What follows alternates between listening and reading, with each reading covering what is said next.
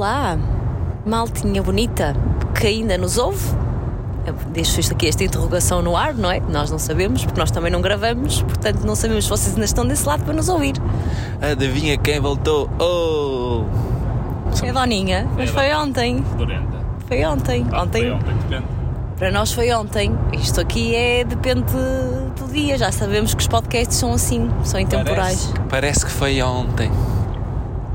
Costumávamos dizer, não é? Quando parece que foi há pouco tempo. Bem, divagações à parte, divagagens, divagagen... Bem, não sei. Eh, divergências, divagagens, eh, como estão? Tudo bem? Não vão responder, eu sei, mas eu acredito que estará. Devem estar toda a gente de férias já. Está toda a gente a curtir na Férias. praia, a relaxar. Ou então, se não está em férias, está a fazer contagem decrescente para férias. E a gente está como? A gente está, e vamos fazer a habitual, o habitual aviso, a habitual ressalva, a conduzir. Portanto, este episódio será um daqueles episódios com vento e com ruído, por isso pedimos desculpa pelo áudio de menor qualidade. Mas Eu tive um gancho tão bom para tu arrancares este episódio e tu disseste estamos a conduzir. Não era essa a minha intenção. Qual foi, qual foi? Quando a gente diz, então eu, eu digo, está toda a gente de férias ou a fazer contagem decrescente para férias e a gente como é que está? E achei que tu ias arrancar. É, é era mais eu, é mais o meu estilo, no estilo Lamúrias. Quer dizer, e a gente está um caco.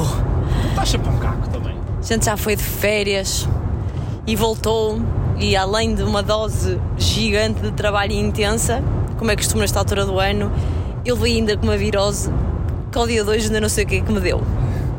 E eu, antes de ti, levei eu com qualquer coisa também que me pegou, que não foi tão grave como a tua, mas que também me deixou arriado três dias. Depois a Mariana ficou arriada quatro dias e agora está a Lisa assim meia febril, mas não se queixa assim de nada de especial. Temos andado atentos. Portanto, depois das férias foi tipo pim pam pum, cada bola uma virose num. E ainda agora estávamos a precisar de férias outra vez.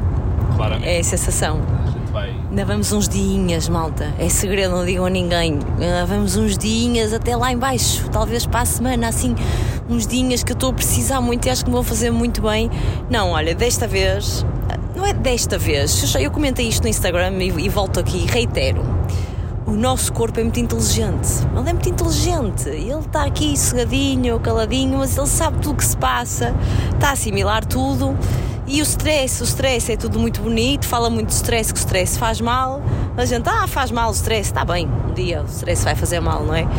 E já é a segunda vez que o meu corpo me diz assim: Oh, minha amiga, amiguinha, olha, o stress é muito engraçado, você gosta de fazer muitas coisas ao mesmo tempo, muitas atividades, ser muito produtiva e tal, mas há que ter aqui alguma moderação, porque o seu corpito não aguenta tudo. E já é segundo ano, não consecutivo, acho que o ano passado não me deu viroses nesta altura do ano e também tive muito stress, mas há dois anos isto aconteceu regressar de férias, voltar ao trabalho, ter o trabalho super intensivo nesta altura do ano e o corpo dizer: Espera aí que eu já te apanho. E há dois anos foi tipo assim uma gastro, mas acho que eu vomitei tudo na altura. Vomitei e, e fiz outras coisas por outros caminhos vomitei por outros sítios e, e passei mal tipo um dia.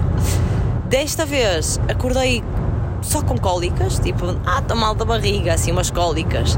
Depois percebi que não eram só cólicas, eram outras coisas assim mais intensas, em que me obrigavam a passar muito tempo na casa de banho ou, ou pelo menos a chegar lá muito rápido, tinha que ser muito rápida a chegar. E, e de repente comecei a ficar com febre, mas febres altas, que, que tomava o paracetamol e que ele não aguentava sequer 8 horas. E entretanto, um cansaço e uma falta de energia que eu só estava bem tipo, deitada, mas deitada de olhos fechados, sem me aguentar. Pronto, e eu dou-me muito mal com febres, fico com dor de cabeça, fico muito fraca, não consegui comer durante 3 dias. Ao terceiro dia fui à CUF, soro para a veia, porque eu já estava a ficar desidratada, apesar de eu estar a. achava eu estava a conseguir beber água, eu achava que era suficiente, mas pelos vistos não era assim tanto. Já estava com os lábios super secos, estava com a, com a pele nas mãos já a começar a descamar. Portanto, soro, soro para a veia. Voltei para casa a dizer: Amiga, isso deve ser só uma virose, tem mesmo que ter paciência. E eu, uma dia febre, quantos dias? Ai, numa virose pode durar 5 a 7 dias. E eu, por favor, era o terceiro e eu já estava tipo a falecer. O trabalho, por acaso, isto apanhou-me num fim de semana, portanto, há males que vêm por bens, né? Tive a primeira semana de trabalho muito, muito intensa. Arreio num sábado, fico arriada sábado, fico arriada domingo. Uh, segunda vou ao hospital, arrei o resto do dia porque não estou com condições e na terça tinha duas reuniões importantes, já tinha dito ao Pedro na segunda-feira. Uh, a dizer, não estou a conseguir preparar as reuniões, não sei como é que vou fazer as reuniões na terça, mas graças a Deus e ao Espírito Santo eu na, na terça-feira já acordei mais bem disposta, já sem febre, ainda fraca, ainda com cólicas, muito fraca, mas já, já em condições de, de conseguir fazer alguma coisa pela vida, porque eu não conseguia fazer nadinha, nada, nada em casa. E portanto, terça-feira já acordei um bocadinho melhor e esta semana trabalhei mais do que eu queria, trabalhei mais do que eu gostava, trabalhei mais do que aquilo que eu acho que devia para o estado em que estava, porque eu acho que o stress desplota mesmo isto. Eu percebi, tenho percebido que umas análises têm uns valores altos no fígado, que eu acho que em momentos de stress aquilo deve desequilibrar isto, isto tudo cá para dentro. E, mas pronto, aguentei-me firme e hoje, sábado, sinto-me recuperada. Ontem até tivemos um arraialzinho que podemos ir tocar nesse assunto e eu até arrisquei e vi uma mini, portanto considero-me curada. Mas malta, o stress não é fixe. Que forma deprimente de começar o podcast para as pessoas. Queres voltar atrás? Rewind. Rewind? Então vá. Olá pessoas, ainda nos ouvem? Poça. Mas aconteceu, a verdade é que isto aconteceu. É vida real. Vida real a acontecer. E nós armados em amigos, fixe, dissemos no. Foi armado, nós somos, foi, foi de coração que nós oferecemos mesmo. Não, esta, esta atitude foi de coração, a que tu vais contar. Um, decidimos, decidimos, não, sugerimos que um, o, os nossos caríssimos amigos, uh, Joana e Hugo, deixassem a Laurinha connosco para irem ao, ao, ao uh, Nós Alive. Foi Nós Alive, sim, Nós Alive. E eles deixaram-na connosco no sábado e a Mariana no sábado Rio mas correu tudo bem. Estás a apontar para a polícia, não é? Eu estou, sou a pessoa que cumpre as regras. regras, regras tu, podemos, não podemos dizer a velocidade a que tu ias. Até podíamos, era um bocadinho acima da, da velocidade permitida, mas agora não se pode dizer nada, não é? Porque há alguém que manda isto para, para alguém e ainda nos multam, porque a gente assumiu em direto no podcast que ia acima dos 120, mas íamos abaixo de 140, malta. Pronto, portanto agora não sei, tirem daí as vossas conclusões. Íamos um bocadinho acima dos 120, quem nunca, uh, mas abaixo dos 140, porque não íamos a nenhuma velocidade estonteante. É por insegurança. Até porque este carro também não anda a velocidades estonteantes. E se andar, bebe gasolina, manda nem é bom. E pronto, e nós uh, fomos, uh, fizemos uma boa ação de ficar com todo o gosto com a Laurinha para elas brincarem lá em casa. A Laurinha dormiu lá em casa com a Alice mas no dia a seguir foi o contrário e tivemos que entregar a Alice na casa deles porque a Mariana não se aguentava e a Alice também já não queria largar a Laurinha, portanto tínhamos combinado ir à praia, já não fomos, foi só a Alice e divertiu-se muito com o Hugo e com a Joana.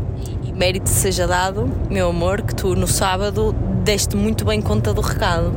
Portanto, quando a Laurinha chegou lá à casa a meio da tarde, eu já estava assim meia choca, já tinha tido febre, tinha tomado paracetamol e portanto estava mais ou menos controlada e só que entretanto a febre começou a subir, até subiu antes, muito antes das 8 horas do, teóricas né, que se devia fazer.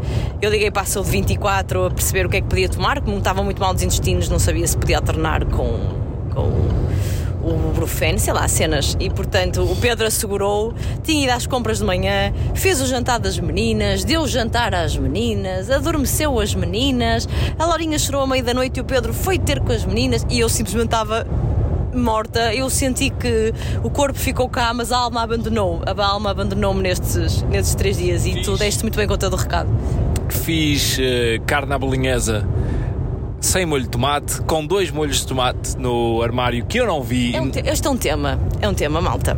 Que eu tenho a certeza que eu não estou sozinha nisto. Ah, tenho a certeza. Eu procurei, meu. Eu procurei eu, tão bem. Eu tenho a certeza. Como é que tu foste comprar para me meter aqui? Eu estava eu, eu falecida no sofá, muito falecida. O Pedro estava a fazer a, a bolinhesa para dar às crianças e disse assim: oh, Mariana, olha, vou ter que fazer a bolinhesa sem tomate. Não temos tomate. Eu disse, ó oh Pedro, eu acho que temos no armário, eu acho que temos lá tomate. Obviamente que não me consegui levantar para ir ver se havia tomate.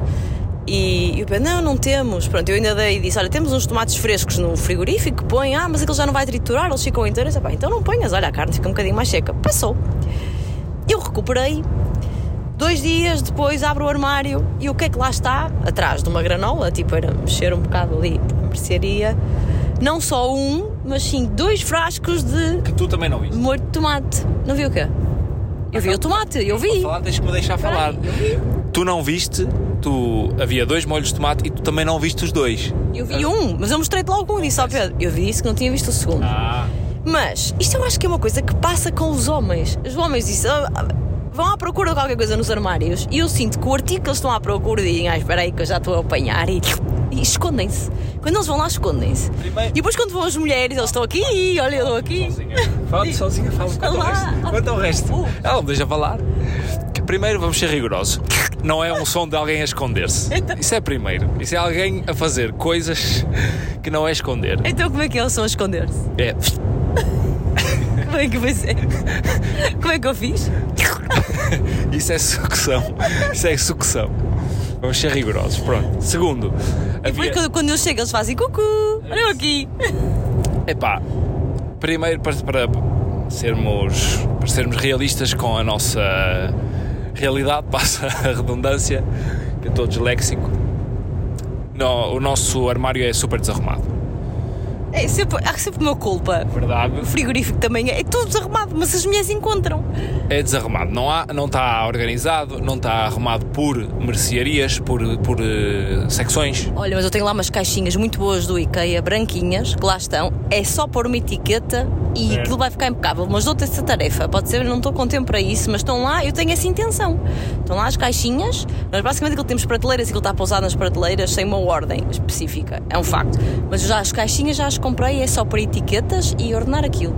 Pronto, temos que nos organizar. Porque aquilo pode acontecer. Depois eu também ali no stress da comida, não sei o que, não vi o frasco, fiz sem, sem molho de tomate. A verdade é que a Laurinha disse que estava muito bom.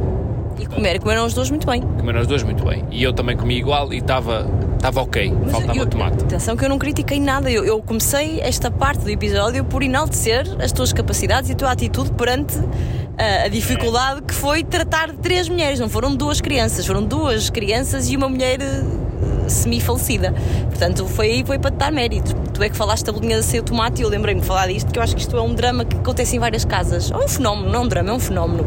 Os homens abrem as coisas, como é que fazem? Pá, as mulheres aparecem e, e as coisas fazem cucu, olá, estou aqui. É isto. Pronto, era só para saber se acontece com mais alguém. E pronto, e é isso. Esse, é- esse é um dos temas. Hum, passo atrás na conversa. Estamos a ir para onde? Hoje é sábado. Nós normalmente vamos para o Porto na sexta, mas ontem, sexta-feira, houve um arraial na escolinha da Alice. Muito bem organizado. Muito bem organizado. Parabéns à escola da Alice. Tirando as mesas e as cadeiras que eram das crianças e nós tínhamos que estar sentados, parecia que estávamos num- numa sanita, mas pronto, isso também não se pode pedir eh, conforto. Mas é engraçado ver os pais, os pais e as famílias todas sentadinhas Toda naquelas mesas e nenhuma assim. cadeira cedeu. Aquelas cadeiras de putos têm que ser mesmo resistentes. Aquilo é plástico duro. E teve-se muito bem, música, comidinha muito boa e espetacular. Portanto, nós hum, pensamos, já o ano passado não fomos ao Real porque viemos para o Porto. Eu acho que calhou no fim de semana, Calhou no mesmo fim de semana do Mel Maragivas. exatamente. Calha sempre neste fim de semana, é o Exatamente. tema. É o tema. E, e nós eh, decidimos ficar na sexta-feira, porquê? Porque nós nunca vamos a tudo o que a escola organiza. E então percebemos que perdemos muito contacto com os outros pais da turma e não sei o quê. E agora que começamos a ir, os miúdos vão sair quase todos. E nós, deixa-me só fazer uma ressalva antes de ir aí. Nós somos umas pessoas novas. Nós não fizemos, não escrevemos papelinhos no início do ano para este ano, mas acho que uma das resoluções que estava aqui na no, no nosso subconsciente, uma intenção, era criar mais raízes e mais base em Lisboa. E estamos a cumprir com isso. E nesse sentido, resolvemos não fugir logo para o Porto na sexta-feira, até porque não iríamos ao Meio Maragivas na sexta-feira, e, e fazer assim mais um esforço de ir num dia e vir no outro, né? porque acaba por ser menos uma noite eh, em casa, porque quisermos eh, fazer mais contacto com, com a escola e com os pais, e por acaso acabou por não ser um grande dia para isso, apesar da festa estar ótima, porque acho que da sala Alice foi a sala que foram menos pais, foram pouquíssimos pais, por um ou outro motivo os pais não foram. Ah, muitas crianças vão, vão sair agora, já comentamos isso quando foi a festinha do final do ano. Ah, alguns porque vão mudar de cidade, uns regressam ao Porto, à Maia mais especificamente, outros porque vão mudar para escolas onde já pretendem começar depois a, a primária. E foi uma coisa que nós nunca pensamos, porque tínhamos aquela, aquela intenção também no nosso subconsciente que a Alice fizesse. se- Sempre pensamos que quando, fosse, quando se chegasse à altura da Alice ir para a escola primária, se calhar já estaríamos no Porto. E provavelmente, muito provavelmente, não iremos estar. E temos que começar a pensar nisso porque há este, todo este tema das escolas que é se não fizerem lá o jardim infância na mesma escola, depois já não arranjam vaga para, para a primária. E portanto é com alguma tristeza que ontem concluímos que provavelmente este será o último ano da Alice nesta escola, porque depois só lhe sobra mais um ano até à primária e convém se calhar já fazer noutra escola que, onde depois siga caminho durante a primária. Mas é isso. Há muitos meninos que vivem ali perto, há pais que nós já vamos conhecendo um bocadinho melhor, sabendo onde é que moram, onde é que é que fazem.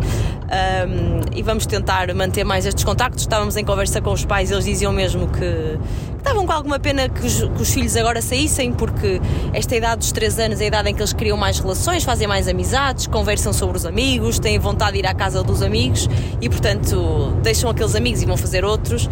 Mas vamos tentar manter o contacto e acho que está a correr bem esta nossa intenção de criar mais raízes em Lisboa. Está sim, senhora. E portanto fizemos o esforço de vir só no sábado para cima, porque temos bilhete para o Marés Vivas, apenas para o dia de J Balvin.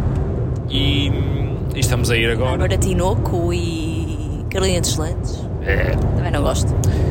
Ehm, Bárbara Tinoco por acaso simpatizo com a figura, mas as músicas dela não sou fã. Eu, eu confesso que vou hoje ao Mel Maragivas. Primeiro porque é um festival que nós nutrimos algum carinho. Acarinhamos, porque foi, é um festival que sempre foi ao lado de nossa casa do Porto, ou quando eu digo ao lado era mesmo ao lado, eh, literalmente ao lado. Neste momento é um bocadinho mais distante, mas é assim, é um. for- foi lá que cruzamos olhares pela primeira vez. Vocês já contamos isto aqui alguma vez? É uma história engraçada. Nunca contamos. Primeira vez que, nós, que eu e o Pedro cruzamos olhares, e eu, no meu caso, posso dizer, e acho que no Pedro também, que cruzamos olhares inocentes nesse dia. Ou seja, o Pedro sabia quem eu era por causa das redes sociais, não é? Imagino eu. E eu não sabia bem quem o Pedro era, sabia quem era o amigo do Pedro que estava com ele, que era o. E, porque trabalhava na televisão, no Porto Canal, e eu também o conhecia do Porto Canal e se calhar das redes, já não me recordo. E portanto foi aquela troca de olhares na altura em que, olá, olá, tipo, tu conheces-me da internet, eu conheço da internet, e, e, e já está. E adeus. Foi isto. Mas foi uma troca de olhares. E, mas foi, foi nesse festival que, que trocamos olhares pela primeira vez. Bonito. E eu achava que tu estavas com o teu namorado e não era. Eu estava com o Alex, o nosso grande amigo Alex, estou com tantas saudades dele, muitas saudades. Alex, tenho a certeza que estás a ouvir este podcast no, em Mossoró. A Mariana é aquela pessoa que está cheia de saudades de toda a gente, mas não fala com ninguém. Eu sei. Porque eu, Há quanto tempo não mandas uma mensagem ao Alex? eu respondo-lhe mensagens no Instagram, conta? WhatsApp há muito tempo, mas Não conta. Não conta. Porque isso é, é ele a falar contigo e tu só a devolver a bola. é verdade, tens razão. Tu não mandas uma mensagem. Então, olha, quando desligarmos este podcast, vou-lhe mandar um WhatsApp a dizer: Tenho saudades tuas. Pode ser? Ele, ele vai perceber, a coitada está tá, Está tá, tá com os louca. Ela, esta está deprimida, está louca. tenho, não tens saudades dele também. Tenho, mas eu convivi muito menos. Eu convivi, pá, um ano, nem um ano com Ah, ele. eu passei férias com o Alex. Ah, tive grandes momentos com o Alex. E olha, e o Alex era o meu grande amigo que nesse dia eu ainda era uma influencer de categoria que me ofereciam bilhetes para ir aos sítios e nessa altura acho que fui ao meu Marés Vivas. Casal Garcia, acho que foi o Casal Garcia que me ofereceu bilhetes para ofereceu-me o passe de três dias. Eu nem um conseguia ir, a certa altura disse Alex, tens que vir comigo, era, um, era para duas pessoas, e, e depois ainda consegui tirar a minha pulseira e ele ofereceu mais alguém. Ele é que foi os três dias, ele é que curtiu e ele é que veio comigo. E hum, bons tempos, muito bons E tempos. portanto estamos. Eu gostava de ter ido ontem. Desculpa, deixa-me só acabar. Posso? Desculpa. Eu gostava muito de ter ido ao Marés Vivas. Eu, eu- eu vou, porque eu entretanto perdi-me com esta, com esta história curiosa, que não sei se já tínhamos contado ou não, mas eu acho que é engraçado. Ahm, para dizer que eu não sou muito festivaleira, não é? Não faço questão de tenho que ir a festivais e não sei o quê.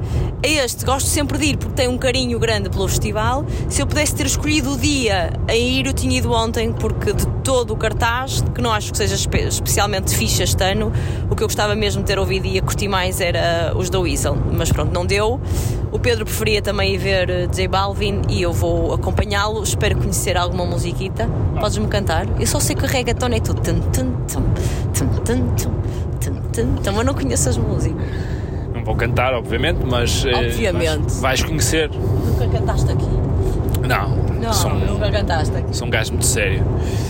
Um, e vais conhecer, obviamente vais conhecer músicas, porque J Balvin é um artista global, ah. um artista mundial. E, e estou, estou entusiasmado, pronto. Tu é que ainda não pediste à tua mãe para ali se lá dormir. Já sim. Ah, já? Já, vês, estás a ver como tu és? Há 5 minutos. É a minha mãe. Eu sei, minha mãe está em casa. Mariana, a Mariana acha que consegue prever tudo o que as pessoas têm planeado na sua vida. Ando há duas semanas assim, Mariana, fala com a tua mãe, senão vou ter que falar com a minha para ali se ficar lá a dormir. Não, eu falo, tranquilo, está tá tudo bem. Mariana, já falas com a tua mãe? É pá, nem sei se vou pedir à minha mãe ou à minha irmã, ainda estou a pensar. Isto tipo a dois dias de virmos. Mariana, mas as pessoas têm planos, as pessoas têm a vida delas. Não, tranquilo, eu vou falar, não te preocupes. Hoje ainda não tinha falado com a mãe dela para hoje ela dormir em casa da minha sogra. Mas agora já falei e está tudo resolvido. É, aposto que a tua mãe desmarcou é. tudo o que tinha. Desmarcou, a minha mãe tinha um espetáculo já. A minha mãe também é Marés Vivas, na verdade. Tinha um espetáculo, tinha um jantar de. Sim. Olha, filho, vou ver a Bárbara Tinoco. Pedi à minha irmã. Isso ia ter irmã, olha, não, que eu vou para o Algarve de manhã. Dizia assim, então Pedro, olha, então pede aos teus pais e estava tudo resolvido. Tu, tu criticas-me por ser uma pessoa complicada e não descomplicar e não sei o que ser estressada. É, é, é duas, duas pontas. Primeiro, acusas-me de sofrer por antecedência e estás sempre preocupada muito à frente. Quando eu relaxo, dás-me na cabeça porque eu relaxo. Oh, olha, não sei, entenda. Se você olha, decida-se o que é que é. Oh, tralhoco. É. Uma coisa é ser estressado, outra coisa é ser irresponsável. Completamente irresponsável e negligente. Você está -me Queres ir por aí, por esse caminho de irresponsabilidade e negligência? Queres falar de quê? É um gancho, é outro gancho. É um gancho? É um gancho. Eu estou indignado. eu estou indignado. Vamos ser cancelados com este tema, mas eu preciso mas quer, Podemos falar de outras coisas antes de chegar lá. Deixamos só para o fim. Ou não tens mais nada não, para vamos dizer? Já, vamos já. Não tens mais nada para dizer? Mergulha, mergulha forte. Ah, isso é a praia da escola. Não queres falar sobre isso? Não há tema. Não, não há tema. Só para dizer que que Alice tinha que estar às 8 na escola, foi um bocadinho violento para ela, porque ela não está habituada a acordar a horas. Foi maravilhoso. O dia rendeu muito, não rendeu? Rendeu muito o dia, pá. Podemos continuar a manter isto, sabes que ela pode ir às 8 horas para a escola. Todos os dias. Costumo, ela nem conseguia acordar, tá oh, Mas nós estamos lá mais cedo, 8 e meia estava na cama. Até podemos tentar um bocadinho, um bocadinho antes, mas isto é um horário que para ela até era bom, era um horário muito bom. A verdade, podemos tentar manter isso agora nos próximos dias, engaixar neste, neste caminho, porque para nós é ótimo, é verdade, funciona bem. Eu gostei muito. E depois eu sentia mal para ela ir cedo e ia buscá-la, tentava ir buscá-la tipo um bocadinho mais cedo que o normal, 5 e meia, ali no limite. Eu chegava, oh, mãe, chegava à casa, mãe, amanhã quer que vais me deixes ficar na escola mais um bocadinho? Eu disse, filha, então eu deixo-te até às 6, se quiseres. Depois disso, não dá tempo, temos de tomar banho, tens que jantar às 8 e meia, tens de estar na cama, já jantada, não dá assim muito tempo. Mas, mas foi bom, ela divertiu-se muito, foi. Foi engraçado ver tema, os miúdos. Não é tema? Não é tema. Pronto, Foi para então. escola, Foi, foi para a praia da escola. Viu, viu a areia e mergulhou, pronto. É isso. Já Vamos, a, vamos ao tema sério. Conta tu. Quanto é o quê? O tema, qual é que é? Então, eu vou tentar enquadrar uma coisa que eu acho que não vou dizer que toda a gente que nos ouve ouviu falar do tema, mas acredito que muita gente que nos ouve ouviu falar. Então, vamos falar da mãe ou da família em que havia uma mãe que dava banhos de água fria à filha de 3 anos para terminar birras. E vocês, desse lado que nunca ouviram falar do tema, o que é que vocês estão a falar? Procurem no Twitter ou procurem no Instagram, onde vocês. Acho que o público, até o próprio público já fez uma notícia uh, sobre este tema. Vocês escreverem banhos de água fria, tenho a certeza que vai aparecer qualquer coisa no Google. Não fiz o teste, mas tenho a certeza que, ap que aparecerá e vocês ficarão enquadrados na, na história. Vou queres que eu... Mascarenhas. Mascarenhas, que é o, é nome da mãe. Eu não queria dizer o nome da, da mãe porque acho que. Querias dizer. Sim, acho que. Isso vai um bocado. em- Vai um bocado em contra aquilo que se calhar vamos concluir aqui. Não sei se vamos concluir alguma coisa. Eu e o Pedro temos discutido um bocadinho este tema. Eu acho que fui das primeiras a, a- a ver a polémica. Chamei a atenção ao Pedro quando é que vimos na quinta-feira ao jantar, não foi? Foi, quinta-feira ao jantar. Ahm, acho que era melhor resumir um bocadinho a história, não? O que é que a rapariga conta no vídeo? Tu és bom, tu és jornalista, vá. Então, este tem sido um dos temas mais discutidos lá em casa, no bom sentido, um, e eu já mudei de posição. Não mudei de posição, mas já me re- reposicionei um bocadinho em relação a esta história. Então é o seguinte: a Mariana, outro dia estávamos a jantar e ela estava-me a ver um vídeo que me. Que, que- ao qual, essa visualização à qual eu me juntei, que era de uma mãe a contar.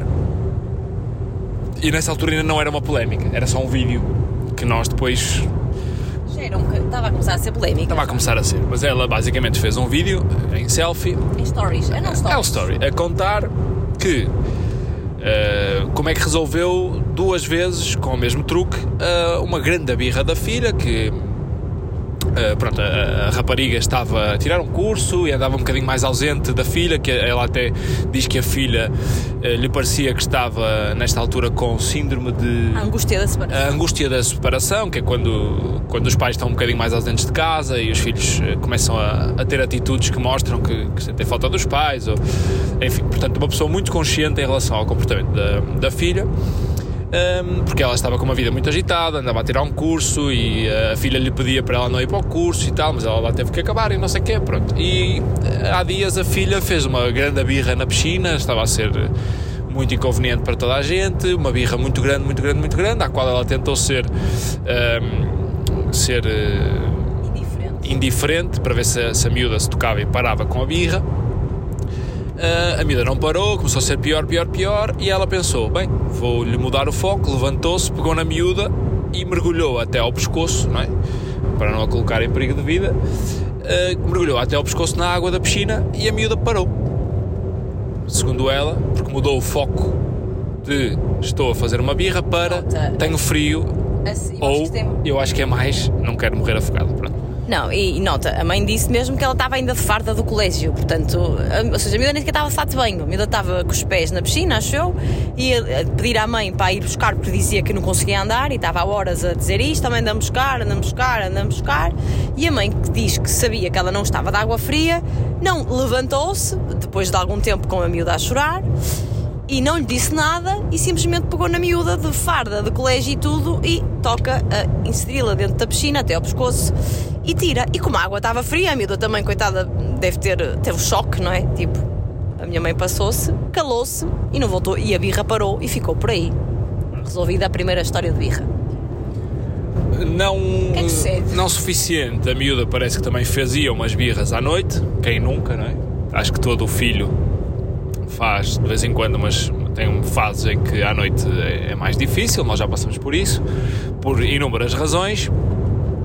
Mas parece que a miúda gostava que a mãe fosse. Se eu estiver errado, diz-me, que eu ouvi a história assim muito por alto na altura. Eu ouvi o vídeo todo, mas Uh, que a miúda gostava que a mãe fosse dormir para a, casa, para a cama dela. Mas quando a mãe ia dormir para a cama dela, tinha que dormir tipo, no chão. Uh, mas a miúda queria apenas que um adulto estivesse com ela ali ao lado e a mãe uh, pedia: Filha, vem tu para aqui, para a minha cama, ou então não te vou buscar. Uh, e a miúda acho que fez uma birra in- interminável e ela uh, que se lembrou, à meia da noite, não é? Tipo 3 da manhã, 4 Cinco, da manhã, justifica cinco da manhã.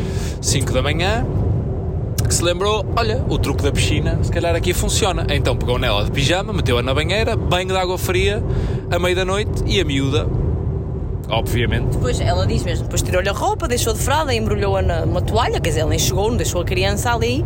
Ah, sei lá, acho que estes detalhes podem, são importantes, não é? Pronto. sim, ela não, não a torturou. Ahm, pronto, E ela a seguir acho que parou a birra e dormiu três horas seguidas e pelos vistos na noite seguinte dormiu a noite toda sem voltar a fazer birras. Pronto. E então? sucede o quê?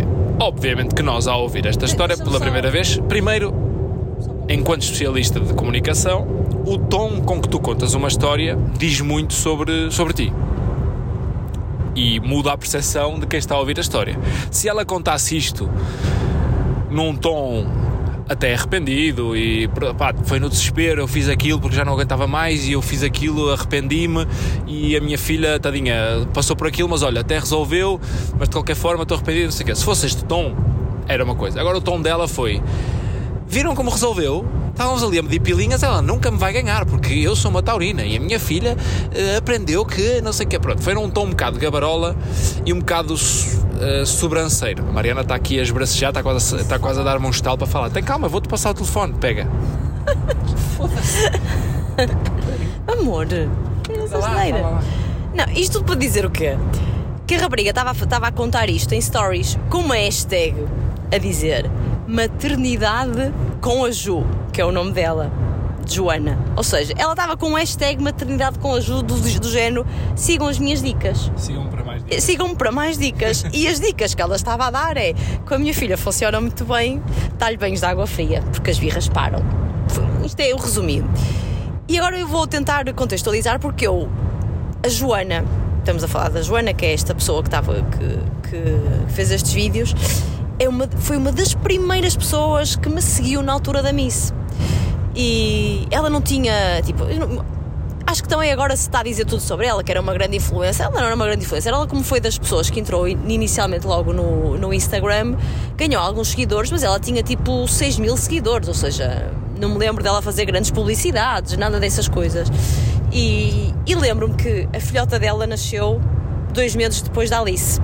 E portanto houve ali uma fase inicial que eu a seguia e até acompanhava bastante o tratamento dela com a filha, porque, porque tinham idade muito próximas. E depois não sei o que é que aconteceu, ela bloqueou-me. Eu já não era muito de falar assim com ela, eu não sei o que é que aconteceu, eu devo ter comentado alguma coisa que ela não gostou, não sei, porque eu já não sabia dela pelo menos há dois anos, mas pelo menos há dois anos que já não sei, não sabia nada dela e percebi que eu estou bloqueada, portanto. Mas a ideia que eu tenho da Joana, na altura que a acompanhava mais, e, e até comentei isto com o Pedro, disse, eu até já nem ia muito ver o perfil dela, porque ela era uma mãe tão perfeita, estou a fazer aqui um perfeito entre aspas, no sentido da organização, de ter tudo preparado para a filha, ela dava dicas de como ter hum, a bolsinha preparada quando sai à rua, já tinha uma bolsinha sempre preparada com o protetor, com a fralda, com não sei o quê, com mais não sei o quê, e portanto, quando queria sair era só pegar naquela bolsa, metia na carteira dela e saía. E eu andava, lembrava-me que andava sempre a pensar que roupas é que tinha que levar, quantas é que não tinha. Ela era a pessoa, quando foi a introdução alimentar, seguia à risca aquela lista dos mil alimentos de todos que a criança tem que experimentar até fazer um ano, que é para ver se não tem alergias, e ela ia cortando da lista, fazia as sopas, preparava as sopas na bimbi com os todo, todas as combinações de legumes possíveis e imaginárias, num extremo de organização que eu de certa forma até admirava e gostava de ser, gostava de ser como ela. E, e às vezes até me sentia um bocado inferior porque eu disse, opá, eu, eu não consigo, eu não consigo este grau de, de organização. E, e lembro-me que ela quando andava à procura do colégio para a filha tinha uma lista interminável de coisas que para ela eram fundamentais. E aos colégios e perguntava, tem isto, isso, checklist, tipo, ou seja, era uma mãe deste tipo que eu pensei, era uma mãe que estudou, portanto ela estava a par das, destas coisas novas, ou que se calhar não são assim tão novas, mas que agora se fala mais da maternidade que sabia do que é que estava a, a, falar, era extremamente organizada e eu diria até que ela queria chegar a um perfeccionismo como mãe que, pá, que eu, que eu até eu admirava por um lado e por outro comecei a retrair-me um bocado e a seguir porque aquilo me causava a mim frustração. A mim, como mãe, eu pensei, eu não consigo chegar a estes, a estes parâmetros de excelência. E portanto, é esta imagem que eu tenho da Joana, nunca mais tinha ouvido falar dela porque ela me bloqueou. Portanto, eu sei que me bloqueou porque me deixaram de aparecer as coisas dela e apercebi-me agora com esta publicação, fui à procura do perfil e realmente já, já não me, deixou de me aparecer alguma coisa, mas eram estes os parâmetros que eu tinha da Joana. E ela agora vem falar um, num stories, portanto, eu acho que isto também é importante contextualizar, como quantas vezes a gente faz stories e está a fazer stories relaxados, é, eu, eu, eu olho muito para os stories um bocado como nós neste podcast, né? a gente sente-se em casa, não sabe muito bem quem é que vai ouvir do outro lado, Uh, sabemos mais ou menos o número de pessoas que nos ouve, mas essa pessoa pode contar a história ao outro que nunca nos ouviu, e se a gente disser alguma coisa polémica, o outro que nunca nos ouviu até está à espera de. gosta de polémicas e vai cortar uma coisa que a gente disse e pode transformar aquilo no que quiser. Acho que no, os stories a gente se calhar está assim um bocadinho mais à vontade, não é? Está a ser assim mais. mais mais relaxado e, e ela estava a passar estas histórias, mas tipo como se fosse. vou espirrar Desculpem. Estava um, a contar isto como se fosse uma grande dica, sigam-me para mais dicas, lá está. E eu, como vi a Joana a passar as dicas antigamente de como sair de casa, como fazer isto com as crianças, acredito muito que ela tivesse a passar nisto. Olha, isto foi ótimo, resultou perfeitamente comigo, até já, já dormi bem na última vez. Passado todo este imbróglio que a Mariana quis contar sobre ela, e que tem todo o sentido, long story short, como se costuma dizer, ela não está certo, obviamente toda a gente tem empatia com aquela criança, levar um banho de água gelada às tantas da manhã para educá-la não é provavelmente aquilo que nós faríamos. Ponto número um.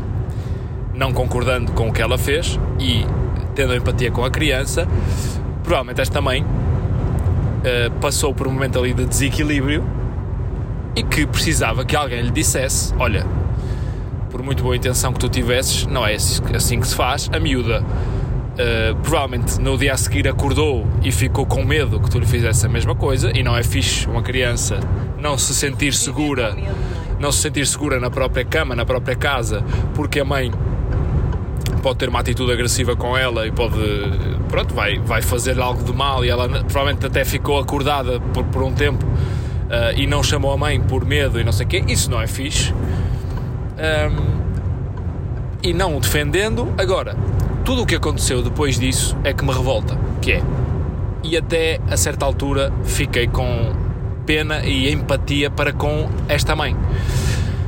Porque esta é a minha discussão com a Mariana, e já te vou deixar dar o teu ponto, que é o seguinte: todos nós, enquanto pais, vamos ter durante a nossa vida atitudes que não são de livro, não são a atitude certa, não são aquilo que o psicólogo mais especialista em educação infantil nos recomendaria em fazer. Este, Mas. Só um parênteses, neste caso não é o psicólogo, é o bom senso. E eu acho que aí é que começa a mudar. Uma coisa é tu. Sim, vai a, vai a uma escola militar e pede-lhes para ter bom senso. Pronto, isto é outra, bom outro senso. caminho. Isto é uma questão de bom Uh, senso. sim, é ir para uma escola militar e acordares a meio da manhã e mergulhares num banho de merda é bom senso também, mas também é uma escola militar. Não defendendo. Isso existe? Claro! Mergulhar.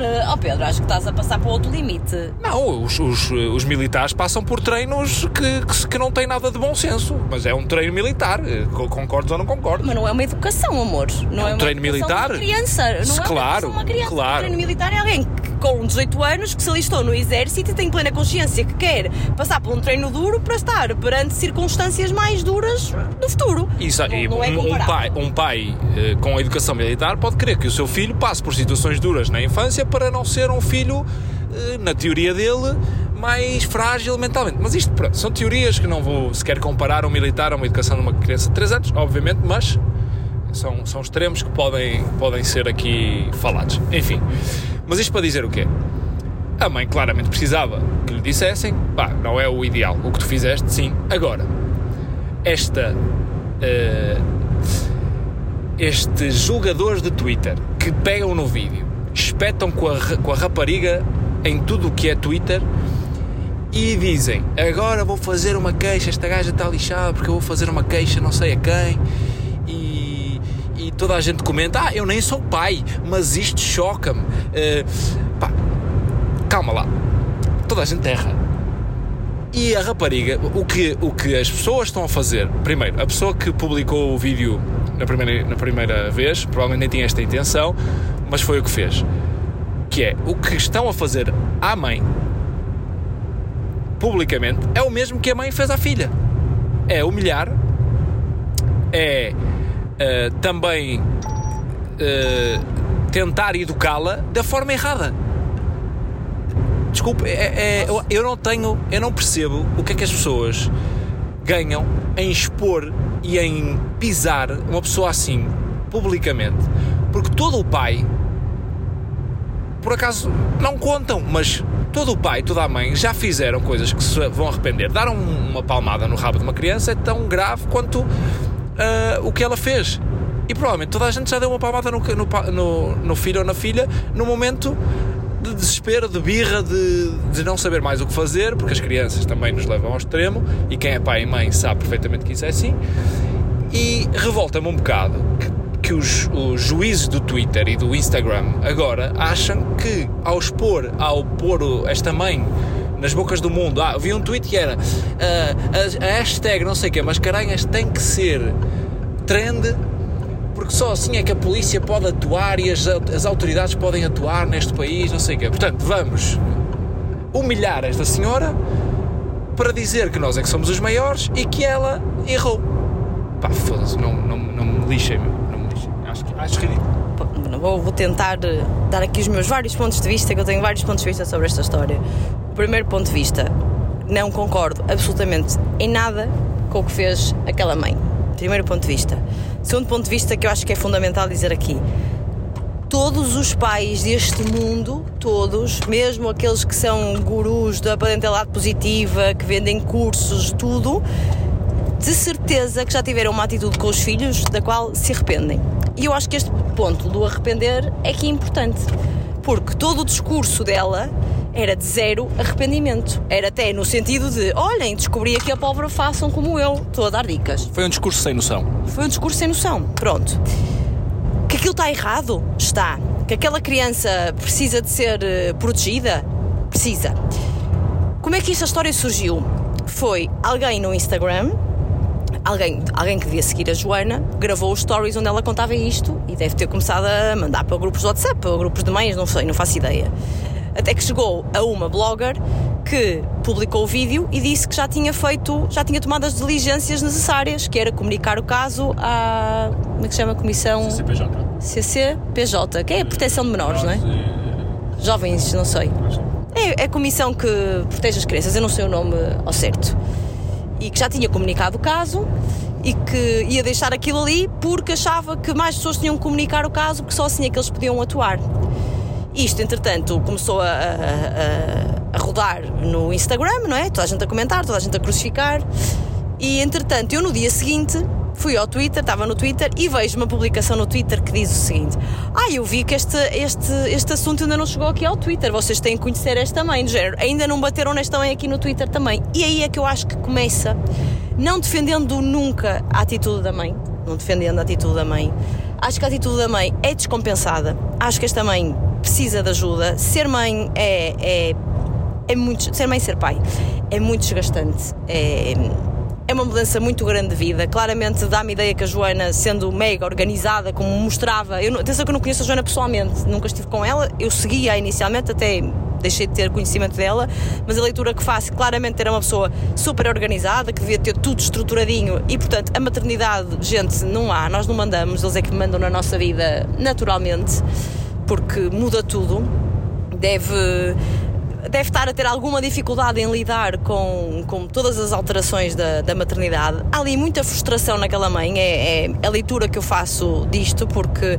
porque agora já não dorme bem, porque agora já não está na piscina sossegada, porque agora a vida já não é como era de antes, e portanto há ali muita frustração dentro ela própria identificou o problema da filha, foi, eu passei, não sei que curso é que ela fez, quantos dias é que passou fora, eu estive a fazer um curso, a minha filha ressentiu-se da minha ausência, Portanto, muito provavelmente os comportamentos que ela estava a ter agora até estavam relacionados ainda com essa falta de mãe, não é? Ela queria garantir que a mãe estava a, pedir que ela fosse buscar ao quarto e já não ia ela ter ao quarto também sozinha, porque queria perceber que a mãe realmente estava lá. Uh, não saía da piscina, dizia que não conseguia andar porque queria que a mãe fosse lá. Portanto, isto tudo são comportamentos de uma criança de 3 anos que está a precisar nem sempre nós pais, quando estamos extremamente cansados, temos este discernimento. Isto é tudo muito bonito dizer quem analisa fora. É tão evidente, então ela já sabia que a miúda até estava com, com, com carência da mãe, como é que ela não percebeu isto e não foi compreensiva.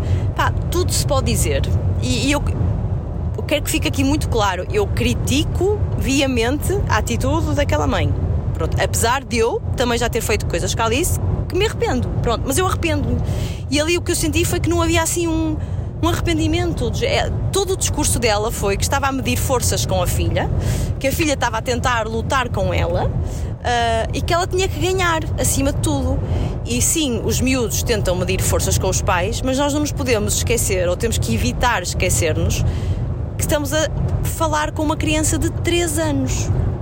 Mas sabes porque é que eu tive alguma não, não, obviamente, e reforçando isto, eu não concordo com nada do que ela fez. Mas sabes porque é que eu tive alguma empatia quando a malta lhe começou toda a bater? Porque estes são os discursos que nós às vezes temos em casa com a Alice, que é Alice vai arrumar os brinquedos. Não vais tu, é o que ela nos responde às vezes. E o que é que nós respondemos? Achas que nos vai ganhar e não sei o quê, e ali tu, sobretudo a Mariana tem muito este discurso que é, tu tens que entender que tu nunca vais ganhar a mãe, tu tens que entender que a mãe é que é adulta e tu é que tens que obedecer ao que a mãe pede e não sei o quê, não sei o quê, não sei o quê. É o mesmo discurso, só que nós sabemos perfeitamente que em alguns momentos também perdemos um bocado a, a noção e estamos ali a, a, combater com uma criança de 3 anos. Mas também, se tu não combateres com uma criança de 3 anos, entre aspas, ela de um dia vai fazer ti o que quiser. E é um bocado o que ela diz no vídeo, que é, eu estou a criar, a senhora, a senhora que expôs a situação da sua filha, ela a certa altura diz, quer dizer, eu estou aqui a criar uma rainha, ela qualquer dia, eu é, ela é uma rainha e eu é que lhe tenho que fazer tudo, não sei o que, não sei o que. Portanto, estas são as lutas de todos os pais. Mas como tu dizes, há uma diferença entre o pai que se arrepende e o pai que vem orgulhosamente dizer para a internet eu ganhei à minha filha 3 anos, como se fosse uma grande conquista, que não é. Eu acho que há dois grandes pontos, que é os pais que se arrependem ou não, e depois é o nível de coisas que tu fazes. Eu arrependo-me de imensas coisas que digo à Alice. Arrependo-me, arrependo-me. E estávamos a comentar os dois isto hoje de manhã, que eu acho que, que a nossa geração, pá, é uma geração tão sobrecarregada de tudo por vários pontos. Primeiro é sobrecarregada porque a vida é uma vida muito mais corrida. Temos os trabalhos cada vez mais exigentes, o tempo, somos cobrados por tudo e mais alguma coisa profissionalmente e depois somos cobrados por tudo e mais alguma coisa familiarmente também, que é. Uh, no tempo dos nossos pais, a gente levava uma sapatada no rabo, está tudo bem, tu levaste uma sapatada, eu levei sapatadas. Lembro-me de poucas, na verdade, não há assim nenhuma que me tenha marcado. De, lembro que o meu pai, quando eu me portava mal, ele não era muito bater, mas é torcia-me assim a orelha, acho que já comentei isto aqui, aquilo para mim era um sinal e tal. Mas todos sabemos hoje em dia, porque somos muito mais informados, que há coisas que nos disseram que nos criaram traumas. Eu também faço aqui um bocado o traumas entre aspas, um bocado a, a palavra entre aspas. Uh, Sabemos todos hoje, cada vez temos mais informação, que o que nós dizemos fica a ecoar na, na cabeça dos nossos filhos durante muito tempo, pode de certa forma. Hum, de certa forma moldar hum, como é que eles vão ser no futuro, se são mais confiantes, são menos confiantes, se são mais sociáveis, menos sociáveis, se sentem mais inseguros ou menos inseguros.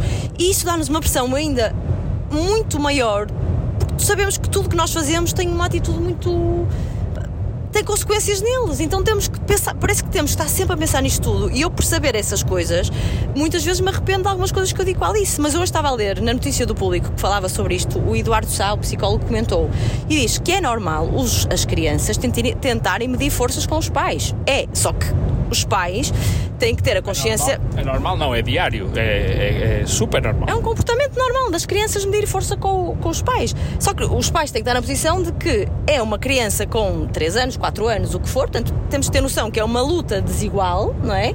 E que temos que saber pôr algumas regras sempre, ou seja, não é. E hoje assim esse discurso é não vais ganhar à mãe, isso está errado, é a forma de dizer, claro que é o desabafo dos nervos, mas eu sei que quando ela está a medir forças comigo, eu tenho que pôr alguns limites, porque isso, isso também é educar, o pôr alguns limites é educar.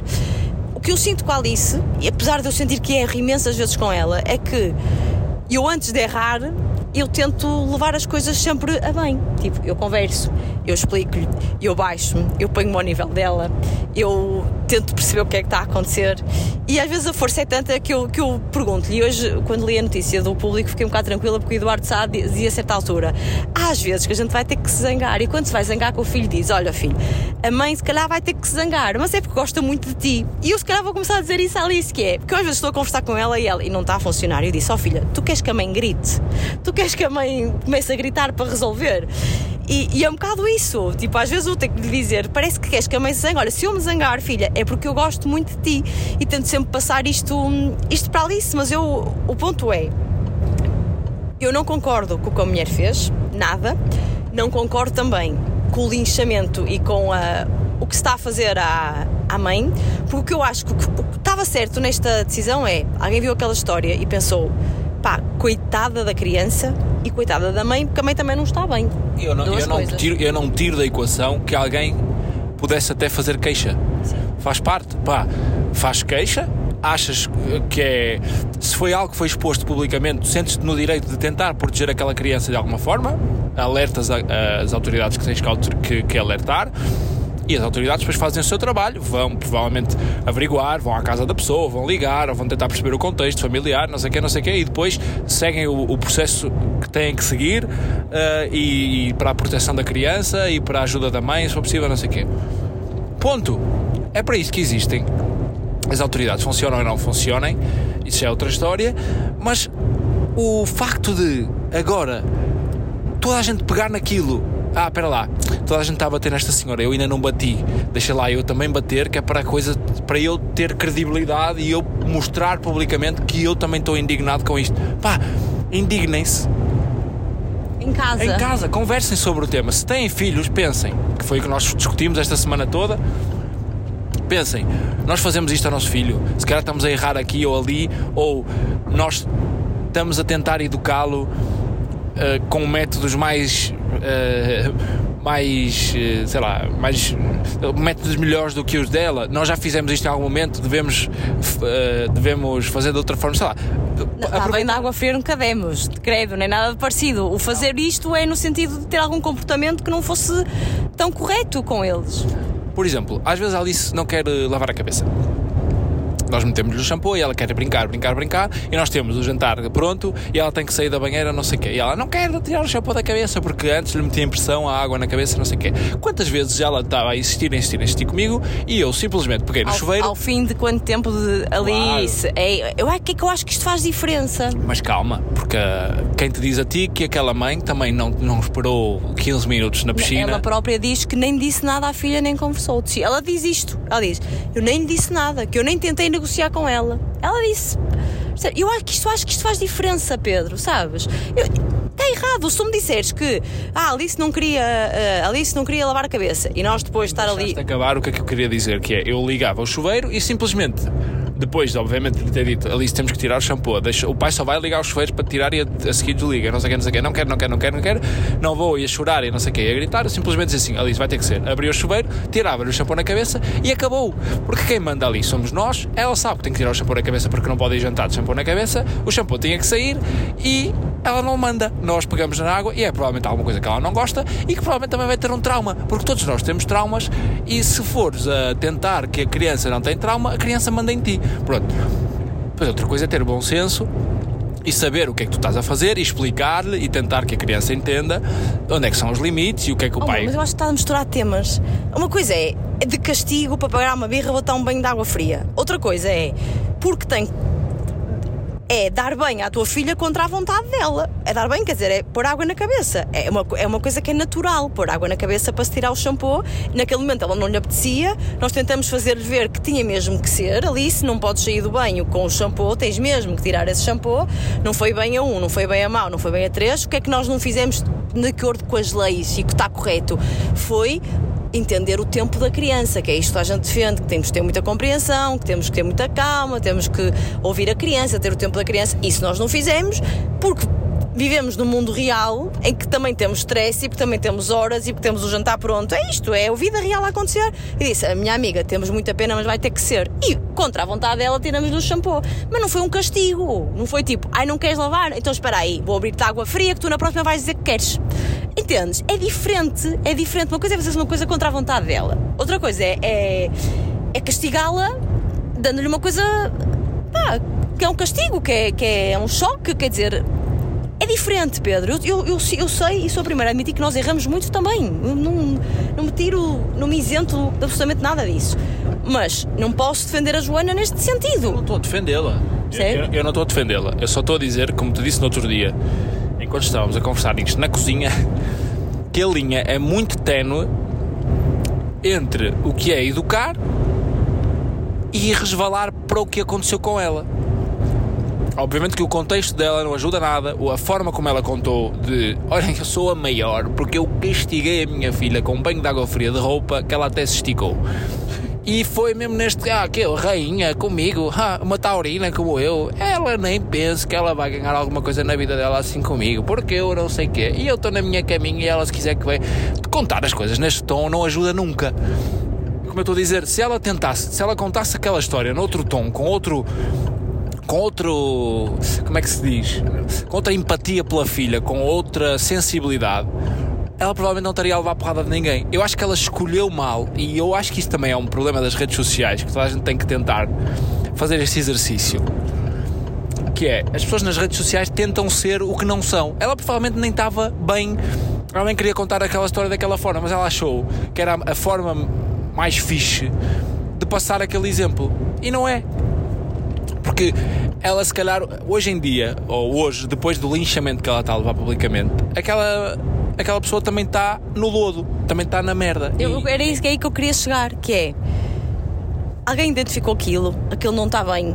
Realmente eu acho que era preciso alguma intervenção, não sei de quem seria. Eu não sabia o que havia de fazer. Uh, se visse aquele vídeo, pá, eu, mas eu sou aquela pessoa que eu, eu indigno-me, ou posso não concordar com as pessoas, mas nunca me indigno na internet, nunca. Nunca me viram a partilhar nada de polémicas, nunca me viram a partilhar absolutamente nada, porque, isso. porque eu acho que. E, e, não confundir isso com. Eu não acho que devemos ser passivos. Certo.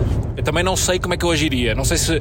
Sei lá, também não lhe mandaria uma mensagem a dizer assim: ah, pá, olha, faças não faças isso, isso não é bom para. Porque também não sou ninguém para lhe dizer isso. Mas se calhar eu, eu provavelmente também não ia fazer queixa a uma comissão de menores porque eu acho que eu não sei se, se era o meu papel, ou seja, Mas também eu não critico quem fez queixa, porque estamos a falar de uma criança, nós não vemos o que vai dentro do, do convento, não é? Como se costuma dizer, e se a mãe vem expor aquilo, é um gatilho, é uma red flag, não é? É, uma, é um alerta. Acho que as pessoas também não devem ser passivas. Mas outra coisa é uma coisa é ser passivo, outra coisa é ser é linchar as pessoas. Uma coisa é, alguém já fez queixa, então eu não preciso estar a massacrar, não preciso levar isto. O, o, o, o tema entrou no Twitter e a publicação foi exatamente assim. Eu ainda não vi isto aqui, este caso polémico aqui no Twitter. Vamos lá descascar nela aqui também no Twitter, quer dizer.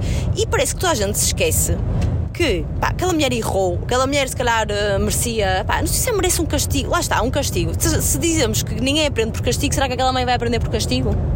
Não sei. O que é que será? Eu, eu penso, aquela mãe que tinha um, um, cantinho dela na internet, que foi infeliz na atitude que teve, foi infeliz na forma como a comunicou, se calhar está a ser infeliz na, na, na forma como está a tentar educar a filha dela. Pá, mas neste momento tem que levar uma filha à escola, tem que conviver com pessoas, com a própria família. Quer dizer, isto também para. Qual é o interesse de destruir quase a vida daquela pessoa? É isto que eu sinto, é que as pessoas estão a criticar a falta de empatia da mãe com a filha, mas todos, toda a gente que está a levar aquilo ao extremo está a ter a mesma falta de empatia com aquela situação. E é isto que eu acabo. Eu tenho mais empatia nesse sentido, que é eu ela fez mal, pá, mas eu não quero que ela. que toda a gente lhe bata agora, já chega de lhe bater. Não, a, certa é? altura, a certa altura, uh, sobretudo quando aquilo foi parar ao Twitter, parece que já é uma luta contra a mãe, já é uma ah, isto ainda não teve consequências suficientes. Deixa ver até onde, até onde é que esta comunidade aqui, sentada no seu sofá, agarrada a um telefone ou a um computador, consegue elevar as consequências para a mãe. Ela já está pendurada ali em cima do, do da árvore. Mas já calma. tiraram a criança? Eh, calma, já lhe tiraram a criança? Ela já, já perdeu o emprego? Ah, não. Então se calhar vamos bater um bocadinho mais, só para ver se, até onde é que ela vai. Um, e também outra coisa que gostava de deixar claro aqui, que é, nós estamos também aqui a a criticar uma coisa que de certa forma estamos a fazer neste podcast. Mas o objetivo de nós falarmos isto aqui uh, é um bocado pôr a mão na consciência das pessoas, que é não é expor o caso, não é bater na mãe, mas é um bocado equilibrar, tipo, calma, não é preciso tentar destruir a vida de uma mãe que errou. Eu gostava, e acho que era o mais inteligente que ela tinha a fazer, uh, Joana Mascarenhas, é Joana, não é? É Joana se de facto ela já percebeu provavelmente que errou, acho que para mim o grave era ela agora não perceber o que é que aconteceu. Isso seria grave, porque ela não ia melhorar a, a educação que tem, com, que tem com a filha ou que teve com a filha e não ia mudar nada. Sabes qual é o tema, amor? É que o problema é que eu acho que a Joana precisa de ajuda, que eu acho que a própria Joana vai ter dificuldade em entender que errou. Porque é eu vou-me vou pôr na cabeça da Joana. Todos nós todos nós, a nossa geração, é, é de uma geração em que a educação era pela rigidez. Sempre foi, não é? Tipo, os pais mandavam, os filhos faziam. Sempre foi assim. Esta coisa de começar a ouvir mais as crianças é uma coisa muito recente. E, obviamente, que a educação da Joana, e a Joana até me parece assim, já fazendo críticas à distância e correndo risco de estar a ser injusta parece uma, uma, uma, rapariga de famílias de bem, com algumas posses. Se até teve assim uma relação com os pais, ah, nem grande proximidade. E atenção, a menina não se porta mal. A menina tem que se portar bem, porque se não se portar mal é castigada, ou a menina não sei o que, não sei o que mais. Isto é fazer um julgamento sem fazer Já a menor das tirar para fora de pé. Estou. Mas, mas, é, mas, Pedro, quantos de nós não tivemos esta educação? Todos. Toda a gente teve.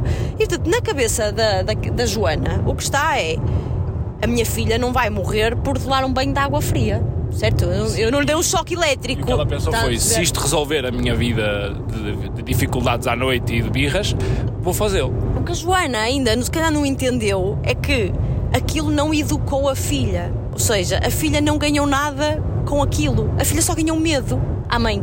E porque como tem medo, retrai-se. E ao retrair-se, não as birras, no fundo, são partilhas de emoções e de desequilíbrios. Quanto, porque é que a Alice faz birras connosco e não faz birras na escola? Porque ela connosco, nós somos o porto seguro dela. Ela faz birras quando está desequilibrada com pessoas com quem se sente emocionalmente estável.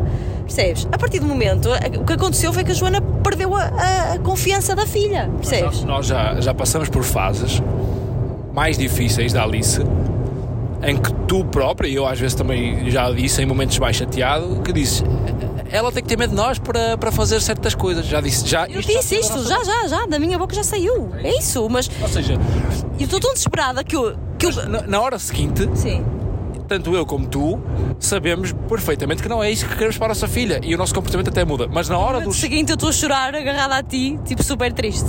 Sim, pronto, eh, esse arrependimento, esse arrependimento bate. Agora, o, que eu, o meu ponto inicial, e voltando para o início da conversa, é se toda a gente contasse aquilo que tenta fazer com os filhos para que eles parem de fazer birras, para que eles comam, para que eles tomem banho, para que eles não saiam da cama, para que eles durmam, para que não sei o quê, todos nós estávamos na comissão de menores. Todos nós temos telhados de vidro. Todos, nós estávamos, porque tu a certa altura já não sabes se vais pela direita, se vais pela esquerda, se vais para o meio, porque todos os métodos falham e tu veste eh, eh, perante uma situação que não consegues resolver com o teu filho. Então o que é que tu fazes? Tentas ou ser mais rígido, ou, ser, eh, ou, ou simplesmente deixar, olha, caguei, faz o que quiseres, ou sabe, percebes? Portanto, o meu tema é, ela contou. O erro dela foi contar da forma que contou e não mostrar empatia com a miúda Não, a- não mostrar arrependimento daquela. arrependimento. Sim. Porque se, se fôssemos honestos todos, toda a gente tinha uma queixa na comissão de menores. menores. Ou porque deste uma sapatada na- no rabo do miúdo, ou, Ou por- porque o obrigaste a comer aquela colher que ele não queria. Isso é violência. Tipo, não queres comer? Ah, vais comer? Vais. Desculpa lá, esta colher tem que ir e enfias a colher no boca da criança. Pronto, eh, ou seja. Acho que toda a gente, acho que também há aqui paira uma falsidade. Então, aquela malta que eh, não vou dizer nomes, mas malta que está no Twitter só para aproveitar os podres e que diz assim: epá, eu nem sou pai, nem quero ser agora, esta mãe, por amor de Deus, epá, calem-se. Vo- É uma coisa que dizer assim: epá, este piloto está a pilotar mal o avião. O que é que vocês sabem de pilotar aviões? Não sabem, não passaram, não tiraram no curso, não tiveram. Portanto, Não queiram mediatismo à custa da desgraça dos outros, que é muito triste. a, a pisar uma mulher que, que só errou. Só errou. E agora, daqui para a frente, acho que eh, acho que ela devia mostrar o arrependimento e devia, sobretudo à, à filha, não é? Eu digo-te uma coisa: se isto não acontecesse, eu não aparecia nunca mais numa rede social. Não mostrava arrependimento nenhum. Se isto não acontecesse, eu não sei como é que eu reagia. Eu acho que também depende muito da personalidade. Mas se isto fosse comigo, eu acho que nunca mais voltava a nenhuma. Fugir, nunca mais aparecer nas redes sociais. Se as redes sociais são para refletir aquilo que nós somos e mesmo numa perspectiva de comunicação, hum, eu acho que o inteligente seria gerir mes da mesma forma que errou perante o seu, o seu- os seus seguidores e agora perante os não seguidores e os Perante o mundo. os abutres e, o- e pessoas como nós que nem seguíamos, mas que vimos a situação e que refletimos sobre ela, da mesma forma que tu te expuseste para o mal, acho que te devias expor a dizer, malta, obrigado pelas mensagens que me mandaram, provavelmente também terá mensagens de apoio e espero que tenha, porque precisa. Obrigado. Já percebi, percebi onde errei, está tudo bem com a minha filha, já aconteceu o que tinha que acontecer, eh, já falei com quem tinha que falar eh, e e também mostrar essa vulnerabilidade que eu acho que só jogaria a favor de uma pessoa que provavelmente também está com carências e, e que precisa de ajuda. E eh, não é só para bater as redes sociais, percebes? Não é, eu, claro que ela deve estar a passar uma fase de merda. Ou então é insensível e está, está toda aqui a falar de mim. Não, não conheço a pessoa para saber, mas Sim, não fazemos ideia como é que ela está a reagir. É isto. Mas a gente volta sempre a bater no mesmo tema que é hum, redes sociais. Acho que já falamos aqui várias vezes sobre isto. Não, não falar de mães, a falar de outro assunto qualquer que alguém aproveita o, o gancho para, para se promover à custa dos outros. E é isso que eu acho que temos todos que pôr a mão na consciência porque. Pá, porque não está bem. O importante ali era ajudar as duas, a mãe e a filha, que eram as duas que precisavam de ajuda. Portanto, se tinha sido feita a queixa, eu não faço ideia o que é que uma queixa na proteção de menores pode implicar. Tipo, se vai lá alguém ligar com ela, se alguém lhe oferece um psicólogo para ajudar, se vai um psicólogo lá à casa para perceber como é que está a criança e como é que está a mãe, não faço ideia. Se assim for e se isso ajudar, pá, ótimo, façam a queixa e que, que aconteça. Eu não faço ideia o que é que acontece. Eu tenho a certeza que a Comissão de Menores lida com situações mil vezes mais graves, infelizmente, do que esta. E, portanto, se há um protocolo de, de atuação, acho que vai, vão seguir os processos normais e, e acho que é uma situação que eu não vejo, tipo, gravidade para tirarem sequer a criança. Acho que espero que hajam, como nós falávamos, eh, mecanismos de atuação também para a mãe, para ter um, um acompanhamento, para ter, para ter terapia, para, para falar, para se calhar ter eh, acompanhamento e ter. eh, Está a faltar a palavra. Não é tratamento, mas ter um, um aconselhamento, digamos assim, ehm, para este tipo de coisas. Espero que haja, e- mas a Comissão de Menores saberá com certeza como agir e, e espero que, que, seja competente a esse ponto, porque eu não conheço. Não eu tenho-vos a dizer, todos os pais precisavam deste aconselhamento e deste acompanhamento. Todos. Eu falo por mim, eu sou a primeira. Às vezes desesperada a dizer, quando ali está naqueles momentos mesmo maus, dias e dias e dias que eu tento conversar, eu tento explicar e nada funciona, e eu digo muitas vezes, ah, eu tenho que levar esta vida ao psicólogo, e depois eu penso, ah, e digo ao Pedro, e se calhar vou levá-la ao psicólogo, mas quem vai, quem vai na, na, psicóloga ser consultada somos nós, porque nós é que temos que perceber, ela tem 3 anos, o nosso comportamento é que vai ter que se adequar ao dela para percebermos como é que a podemos educar, como é que lhe podemos impor limites, como é que podemos ajudá-la a ser responsável, a saber lidar com as frustrações dela, uh, mas dentro do mundo dos 3 anos que nunca vai responder à maturidade do nosso mundo. E todos os pais precisavam disto, todos os pais. Eu continuo a dizer, acho que era, era fundamental, porque porque nós estamos sempre pá, sobrecarregados, cansados. Quando estamos mais cansados, a, a, as birras parecem-nos piores porque nós temos zero poder de encaixe, não é? Tipo, quando estamos bem, a gente vai gerindo gera birra, a seguir vai o outro, depois vai o outro outra vez, deixa estar que agora vou lá, vou tentar esta abordagem, até somos criativos a tentar resolver, e mudar o foco da criança, como a Joana falava, sem ser com água fria, com, com outra brincadeira, com mostrar um passarinho, olha ali um bichinho, olha ali uma formiga, qualquer coisa. Um, quando estamos todos mais cansados, quando o trabalho aperta, quando a vida nos sufoca, quando estamos preocupados porque não temos dinheiro ao final do mês, porque as prestações da casa aumentam, uh, a nossa paciência para as birras é, é de zero e realmente toda a gente procura uma solução que que, que seja imediata, não é? Que seja imediata. Para mim, o, o usar este caso só para alertar que a violência não é a solução, pá, está certo, é ok, que sirva de exemplo para que toda a gente se concilize dentro da própria casa o que é que está a fazer que também não está correto e tentar melhorar. Agora, massacrar, massacrar, massacrar só porque sim, porque fica bem, porque parece que, que ao, ao demonificar, não sei se isto se pode dizer, aquela mãe uh, nos tira alguma culpa a nós, algum peso a nós, isso é que eu acho completamente errado. E por isso é que queríamos falar deste tema, porque eu acho que nós temos, eu pelo menos falo por mim, eu, eu aqui tenho estou nos dois lados, no sentido de completamente contra o que é que ela fez, ou o que a mãe fez, e do outro lado completamente contra o que estão a fazer com a mãe, porque eu acho que tem que haver aqui um, um equilíbrio qualquer que, que, é difícil de chegar. E isso que estás a dizer é muito importante, que é, é muito fácil julgar uma má ação de alguém calçada nos teus sapatos. Porque os teus sapatos não têm o peso nem a porcaria que têm os sapatos dos outros. E é preciso, às vezes, tentar calçar os sapatos dos outros para compreender algumas ações. Por exemplo, esta semana o, o Dele Alli, que é um jogador do agora do Everton, teve no Besiktas, mas foi um grande jogador do, do Tottenham. Ele tem só 25 anos, acho eu. Nem, nem tenho a certeza, mas, mas é novo. 25 anos. Começou no Tottenham, era um grande jogador do Tottenham, que é um mal comparado o Braga de Portugal era tipo o craque do. do... que o Braga agora está em grande. Sim, e o Tottenham foi vai à Liga dos Campeões também, e, mas é. Pronto, é, não luta pelo título, mas, mas incomoda e vai à Liga dos Campeões de vez em quando. Portanto, para quem não conhece, é um bocado isso. O Tottenham de, é muito forte em Inglaterra. Um, e inclusive foi treinado pelo Mourinho. E quando o Dele Alli é treinado pelo Mourinho, começa a, o Mourinho começa a ser mais exigente com ele e ele passa de ser jogador da seleção do Tottenham, uh, da seleção e do Tottenham, para não jogar e, e, e começar a, a, não sequer ser convocado e teve que sair do Tottenham e, e entretanto entrou em decadência e ninguém entendia porquê.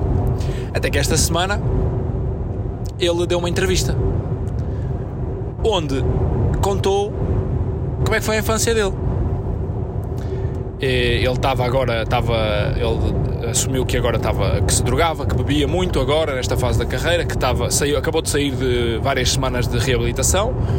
Contou que foi molestado em criança, contou que foi abandonado pelos pais, contou que foi adotado por uma família que eh, depois na rua o obrigavam a vender, eh, não essa família, mas a, a, malta da rua o obrigava por ele ser criança a ser correio de droga. Uh, ele, por acaso, conseguiu se tornar jogador de futebol e expressar-se no, no campo de futebol, mas depois, mais tarde, o seu passado acabou por lhe passar a fatura, porque ele não, não teve. Os traumas de infância, os traumas. Os traumas de infância, não sei o quê. E portanto, isto para dizer o quê?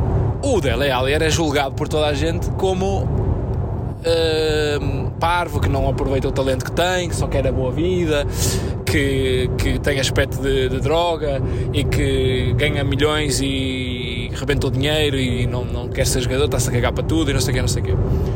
Porque ninguém estava nas botas dele, não é? Ninguém calçou os sapatos dele e agora muita gente se calhar percebeu porquê. Isto é um exemplo que aconteceu esta semana, por isso é que me lembrei dele. Uh, e provavelmente aquela mãe também tem muita coisa para, para contar que não conta e muita coisa para contextualizar que não contextualizou. E é muito fácil, uh, malta, nos seus sapatinhos de verniz, uh, julgar pessoas que não têm esses sapatinhos de verniz. E com esta me fico. E pronto. Queres, mais, queres ir mais algum tema ou não? Ou terminamos aqui? vê quanto tempo temos, é sempre um bom barómetro nós temos uma hora e dez e temos uma hora e cinco até chegar ao Porto.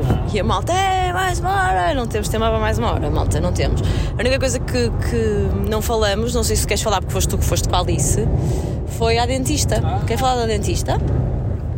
Da? Eu depois posso, e, e, tu melhor que eu até podes falar das conclusões, não é? Eu vou só vou introduzir e tu avanças, pode ser? Vou introduzir. É vou introduzir. É assim que eu gosto. É, vou introduzir e tu avanças. Uh, Alice Otas tinha ido à dentista pela primeira vez com um ano e meio.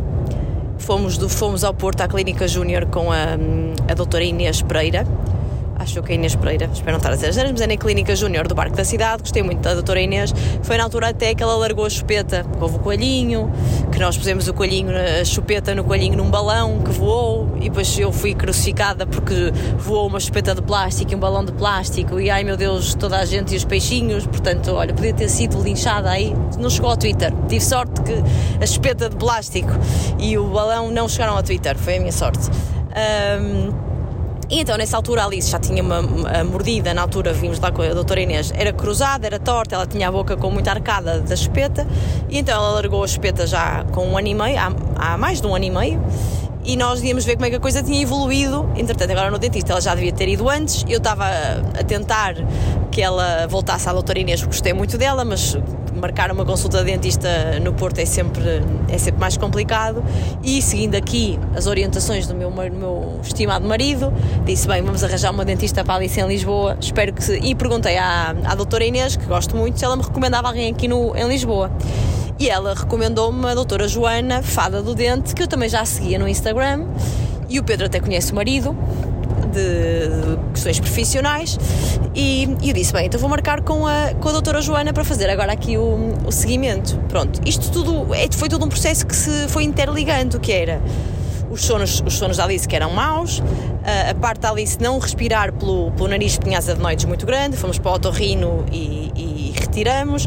No dentista percebemos que a chupeta estava a não ajudar a, ali à, à, à, formação da boquinha dela e dos dentes e o facto de ela respirar pela boca também tinha muita implicação ali na forma como estavam posicionados os, os dentes dela e viemos, apesar da Alice já ter tirado as adenoides, de já dormir melhor e de eventualmente até já respirar alguma coisa pelo nariz, viemos a confirmar agora na consulta da, na dentista com, da doutora Joana que ela não respira pelo nariz, ou seja, continua a respirar ainda muito pela boca, não é Pedro? Uh, agora apanhaste-me distraído, desculpa. Uh, continua a respirar muito pela boca, sim. Isso, isso foste tu mais que notaste, não foi ela nem falou sobre. confirmou, não foi pela forma da boca dela, da, da... porque é que ela nos mandou para a terapia da fala, não foi para corrigir os dentes, não é? Para isso tinha posto só o aparelho e corrigia os dentes e a curvatura da, do céu da boca. Não, foi para corrigir a, língua, a forma. Basicamente, a forma da língua, que estava mais desenvolvida de um lado do que do outro, um, e o facto de ela ter a boca torta eh, eh, não ajuda ao desenvolvimento normal da cabeça, do cérebro, de, de tudo, basicamente de tudo, porque está tudo interligado, né? Depois a nossa eh, os nossos músculos e a nossa cadeia toda que sai do pescoço e não sei o quê, e para cima e para baixo, uh, depois tudo, tudo, tudo se desenvolve consoante os desequilíbrios que tu tens na boca e na. Uh, enfim, é uma explicação muito má que eu estou aqui a dar, mas eu acho que dá para perceber. Tecnicamente, isto é, isto é sair muito para fora de pé, mas mas para perceberem, está tudo interligado. A forma como a Alice fala, a articulação das palavras, tudo isso. E, pronto, ela observou, fez várias perguntas uh, que fazem sentido na cabeça dos profissionais, para nós até é estranho, mas tu entendes que tem uma ligação, ou seja, como é que foi o parto, com quantas semanas nasceu, se teve alguma ajuda instrumental no, no parto, uh, com que idade é que começou a comer, uh, com que idade é que começou a andar, deixou de mamar, deixou de mamar se mamou até quantos meses, etc, etc, até que idade é que usou a Xuxa, etc, etc. Várias perguntas. Um, ensinou-nos uma boa higiene de como lavar os dentes, em que posições, que movimentos devemos fazer com eles, se deve ser escova, escova elétrica ou não, um, quando é escova elétrica de uma forma, quando não é de outra e tal. E uma coisa engraçada que ela disse foi: a Alice tem que, isso já tínhamos ouvido da outra, da outra dentista, que a Alice deve mastigar de forma uh, bidirecional, ou seja, dos dois lados da boca. Uh, e com os pés apoiados no chão ou numa superfície sólida para lhe permitir uma boa postura e mastigar direito, porque está tudo interligado, ela tem que estar com os pés firmes para poder mastigar da mesma forma para os dois lados e não sei o quê. E nós reparamos que ela mastiga praticamente só para um lado, que é o lado que lhe dá mais jeito, que é o lado onde ela tem a boca encaixada direitinho, do outro lado a boca encaixa de forma uh, diferente. Tem mordida cruzada. É mordida cruzada, basicamente.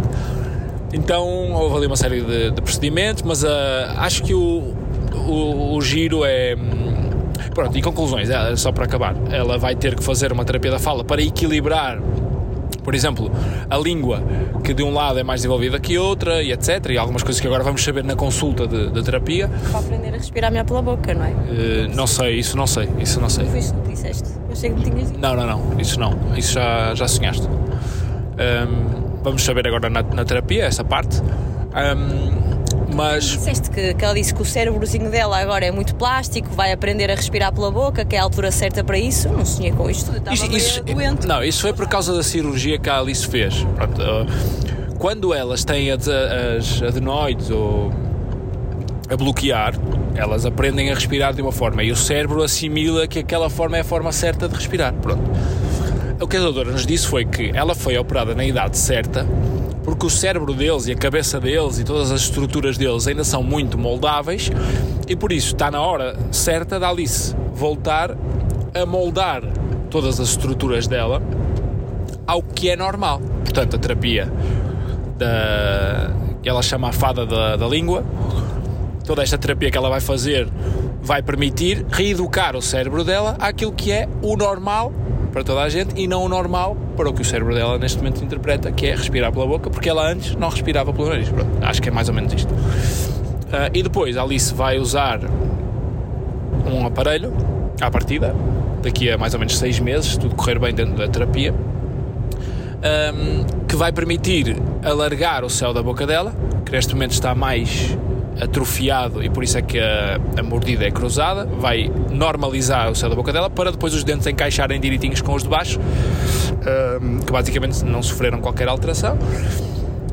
E é um aparelho que a, a doutora disse que os miúdos se adaptam super bem, que aquilo é daqueles aparelhos, lembram-se daqueles aparelhos antigamente que encaixavam no céu da boca e que tinham um ferrinho? É quase a mesma coisa, tem um, um céu da boca assim um bocadinho mais macio, maçudo Uh, a Alice queria trazer logo o aparelho. Porquê? Porque, obviamente, eles tentam criar um aparelho friendly para as crianças e conseguem imprimir na parte de cima do aparelho qualquer coisa que as crianças queiram. é personalizado. Personalizado. Tinha lá uns com Barbies, tinha lá uns não sei o quê. A Alice, obviamente, queria logo trazer o aparelho. Ela não faz puta ideia do que é que vai acontecer com aquele aparelho. Uh, acredito que vai ter que haver uma, uma adaptação porque, porque, pronto, vai, aquilo ainda parece um bocadinho, ainda ocupa um espacinho na boca, ela vai ter que se adaptar àquilo, mas eu perguntei até o período normalmente médio que as crianças usam aquilo, ela disse que depende do tratamento, mas que em um ano normalmente um, o tratamento faz efeito e que, e que está na altura certa de, de começar. E pronto, mas acho que o que há a ressalvar é mesmo um, o espaço, a abordagem que a Alice entrou cheia de vergonha e até com algum receio daquilo que é o dentista que vai mexer nos dentes e saiu, não queria sair depois, não queria vir embora, já era a melhor amiga da, tanto da assistente como da, da Joana, eh, porque a abordagem é todo um mundo encantado. Ela entra, senta-se num cantinho, a doutora mostra-lhe um brinquedo que é tipo da Playmobil, que é uma boca, onde nós com plasticina temos que construir uh, dentes. Uh, e Alice esteve lá a construir os dentes, enquanto a. A Joana faz perguntas aos pais, a assistente está lá a construir os dentes com a Alice e não sei o quê. Uh, depois uh, apresenta uma série de, de, passos que vai ganhando a confiança da Alice e não só a confiança, mas sobretudo o interesse da Alice querer mexer nas coisas e o interesse em, em querer participar do processo. E acho que isso é, é brilhante da parte de, de quem pensou aquilo, provavelmente a Joana. E a Joana também encarna muito a personagem porque tem umas asinhas de, de fada nas costas e, e, está toda vestida de rosa e é muito querida com as crianças. É um, uma abordagem fantástica, super simpática, mete toda a gente logo à vontade. Um, e, e, correu bem, até porque não, tinha, não houve nenhuma intervenção na boca da Alice, portanto não houve ali aquela coisa da, da broca e da. Foi só mesmo uma observação e há um plano agora para nós seguirmos nos próximos seis meses até ela lá voltar. E pronto, já marquei consulta com a terapia da, da fala e, e, vamos ver o que é que ela nos diz. Depois também vamos tendo novidades, mas para perceberem que está tudo muito interligado, quem vai ao otorrino tirar amígdalas e adenoides depois vá à dentista para perceber como é que as coisas estão. Eu já me tinham dito isto, que, que é normal os miúdos não, não reaprenderem logo a respirar pelo nariz e eu achava que a Alice até já respirava melhor, porque ela já, já não faz as apneias do sono, dorme bem, mas ainda notava, eu como mãe, que ela mantinha muito ainda a boca aberta. E acho que agora com a terapia da fala provavelmente irá, irá melhorar e vai ajudar bastante depois em tudo o resto a posicionar os dentinhos na, na no sítio certo, mesmo na, na, parte do desenvolvimento da linguagem. Portanto, é tudo aqui um, um processo multidisciplinar e interligado que, que é importante também estarmos atentos e estou estou motivada, estou entusiasmada para, porque acho que vai correr muito bem com a Alice. E que nós, na nossa infância, não fazemos puto de ideia de nada disto, né? nem os nossos pais. Pois não, eu usei suspeita durante tanto tempo, alguma terapia da fala alguma vez. É isso, Pedro, a nossa geração é uma geração sobrecarregadíssima. Não é sobrecarregada, é sobrecarregadíssima. Nós não escolher, eu acho que nossos pais, tipo os meus avós, o meu avô faleceu, mas quase com 90 anos, a minha avó fez 88 anos agora. A nossa geração, amor, se chegar aos 60 já está cheio de sorte. Nós vamos todos morrer de cedo nós estamos sobrecarregados. De ansiedade. Ansiedade, não morrer de stress. Não, não vamos. Não, eu já, estou, já vou fazer 40 este ano, estou desgraçada. Estou desgraçada. Estou já, olha, já faltam poucos anos. Não sei como é que isto vai ser olhem, abriguem-se. Estava de chuva ontem no Porto. Parece que sim. Estava de chuva e também, e também uh, chuviscou em Lisboa, mas estava calorzinho, chuviscou. Pronto, olha, eu acho que já não tenho mais nada a dizer. Uh, queria mandar um beijinho para a minha mãe, que ouve este podcast religiosamente. Mãe, gosto muito de ti, beijinhos. E, também é a nossa melhor eh, ouvinte. Ouve sempre, ouve sempre. Ela às vezes sabe de coisas pelo podcast. Ela e muita gente, meu amor. Ela é muita gente. Ela é muita gente. Um, e é isso, malta. Tra traremos mais assuntos em breve. Esperemos, nós não sabemos quando, não é? já não fazemos promessas. Ainda hoje o Pedro, nestas nossas discussões saudáveis sobre este tema da, dos banhos, da mãe dos banhos de água fria, uh, falávamos em casa e o Pedro dizia: É isso que às vezes acho, a internet parece que está ali à espera de nos apanhar qualquer coisa para depois nos atacar e nos destruir. E eu, às vezes, no podcast, é isso que eu acho. Acho que a gente se expõe até um bocado mais e não sabe se, se alguém apanha alguma coisa e descontextualiza e, e é criticável. E eu, pois, realmente, a gente diz muitas coisas criticáveis. Eu assumo isso porque nós somos reais e somos humanos. Vai haver alguém que se identifique e vai haver alguém que, que vai dizer: Meu Deus, estes inconscientes não sabem o que é que estão a fazer e, e ainda falam disto com esta leveza. E eu olhei assim para ele, já não gravávamos há muito tempo, e disse: podcast acabou, não acabou? E ele. Não, não acabou, não acabou. Pronto, e depois eu entrei no carro, estava aqui a fazer um story a dizer que estávamos de viagem e uma seguidora querida disse: Uau, episódio novo a caminho! E eu comentei com o Pedro naquela esperança: será que ele se vai entusiasmar? E ele entusiasmou-se. E aqui estamos nós com mais um episódio acabadinho de gravar e, e que esperemos que seja publicado logo. Como é que se vai chamar? Banhos de água fria? é o nome? Atira-me água fria? Atira-me água fria. Olha, ainda não decidimos se vamos sair de casa quando o Papa vier ou não. A minha teoria partilhar com vocês. Ai, é... eu já decidi que não vou sair. Ah, ontem garantiram-me na escola da Alice que a escola está aberta. E portanto eu vou levar a Alice à escola para conseguir trabalhar pelo menos aquelas semanas de agosto. Vimos embora na sexta-feira. O Papa só vai no fim de semana lá ao nosso lado. Mas é isso, é que eu agora estou com a curiosidade de ver o Papa. Ver não vais, podes ouvir. Nossa janela, abrimos a janela e ouvimos o Papa. Pois, porque eu já fui a Roma e não ouvi. Agora estão no Parque das Fico, Ficamos lá. Ficamos lá. Malta, se alguém quiser ouvir o Papa, digam, venham até ao nosso sofá. Na varanda. A gente abre, abre as janelas e ouvimos o Papa. Era giro, não dá para muita gente, tipo umas 5 pessoas. E se alguém, se alguém for a Lisboa de propósito para ver o Papa e estiver por lá, eh, comunique connosco, nós teremos todo o gosto em abrir um cafezinho lá em nosso Temos um café, nós temos um café. café e um docinho e a gente oferece e vocês vão lá, tomam um banho se precisarem e voltam para a vossa jornada de, de- de- De fé. imersiva de fé. Muito bem, amor, gostei muito desta conclusão. Muito bem. Pronto, agora temos é que vamos ver se gravamos antes ou não. Espero que sim, acho que a gente vai gravar antes. Eu proponho uma coisa que é episódio em direto no palco do Papa na semana seguinte. E vais ao palco? Vou ao palco, está lá o palco, vai estar disponível para toda a gente, acho eu.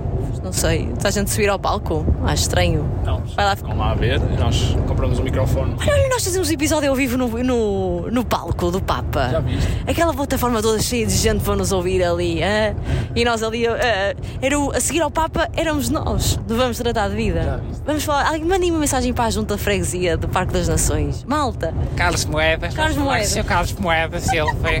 Ai, eu posso ser. Podemos autorizar Pedro e a Mariana a fazer o podcast.